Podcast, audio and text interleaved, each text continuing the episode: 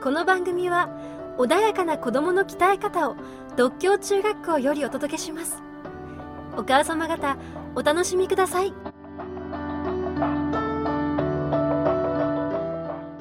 負けをどう受け入れるか受け止めるかというところに美学や哲学があるような気がしますけどね。やっぱり中高の思春期の時期ってうまくいくことばっかりじゃないので、はい、やっぱりその失敗から学ぶとかうまくいかない時にどうするかっていうことがですね、非常に重要だなと思うんですね。えそうですね。で、えー、失敗した時にどう考えるか、うん、で必ず次いいことがあるぞ、はい、考えるとかですね、うん、あるいはうまくいかないから試せることってあるじゃないですか。はい。例えばですね何て言うんだろう。よく分かんないけど例えば1対1のあのテニスだったらちょっと普段このセットどうせ、ま、ダメなんだから、はい、普段とちょっと違うことやってみようとかですね。そうですねあと野球ならチャンスじゃないですか、はい、あの敗戦処理とか言われるけど、はい、実はその選手ってチャンス与えられてるわけですよね。そうです普段出られない、はい、だそういうふうなあのことって次につながるためにあるいはその負けてる時こそチャンスが来てるんだっていうふうに考えられないのかなと思ってですね、うん、敗戦処理とかって言われて出てくる選手って実はチャンスを与えられてんじゃないかなってちょっと思ったんですよ。そうです。うまいこと自分をこうアピールしてその次のチャンスをつかむ、うん、むしろすごい大事な場面だったりしますからね。ね。えー私ねたまたまちょっとこの間書いたあの原稿にその種のことを触れて、そんなイメージしないで出て出てきたんですけど結局スポーツって例えばさっきの先生の話ともリンクするんですけどその例えばオリンピックで勝つっていうのはもう例えばトップアスリートにとってはもうほぼゴールみたいな設定になってるんですけどほとんどの場合その長い人生の中のこう通過点としてこのこのことを見るならば勝てばありがたいけど負けたとしてもこの先行くためのこれが材料になりますからだからあらゆることを通過点と捉えれば負けはむしろ非常に多くのものを吸収する機会をもらったというふうにそのことを見れるので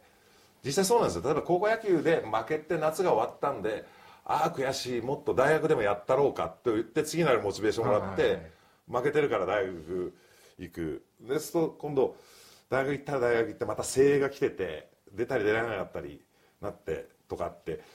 その次行くためにそれが勝とが負けが材料になるので、まあ、負けはそう捉える。あるいはそれを私がこう言ってるのはおそらく長い長い野球体験の中の経験がこんな物言いを生んでるのかなとも思いますけどもね。はい。いやでも先生でもね中高なんて負け負けないとダメですよ。こうなっちゃうしね、ね、俺はもう絶対大丈夫だってそのその手のプライドとかね強さはね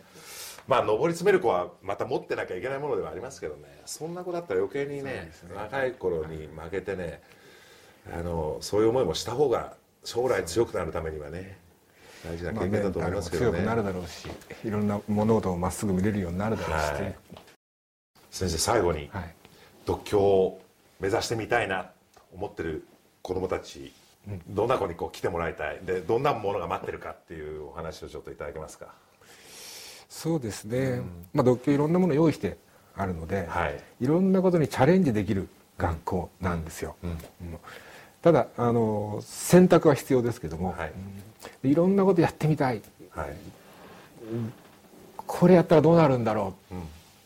ちょっとチャレンジしてみたいぞっていうお子さん欲しい、うち来てもらったらそれは非常に満足できると思います。そうです。あとは独協は社会の優等生になるので、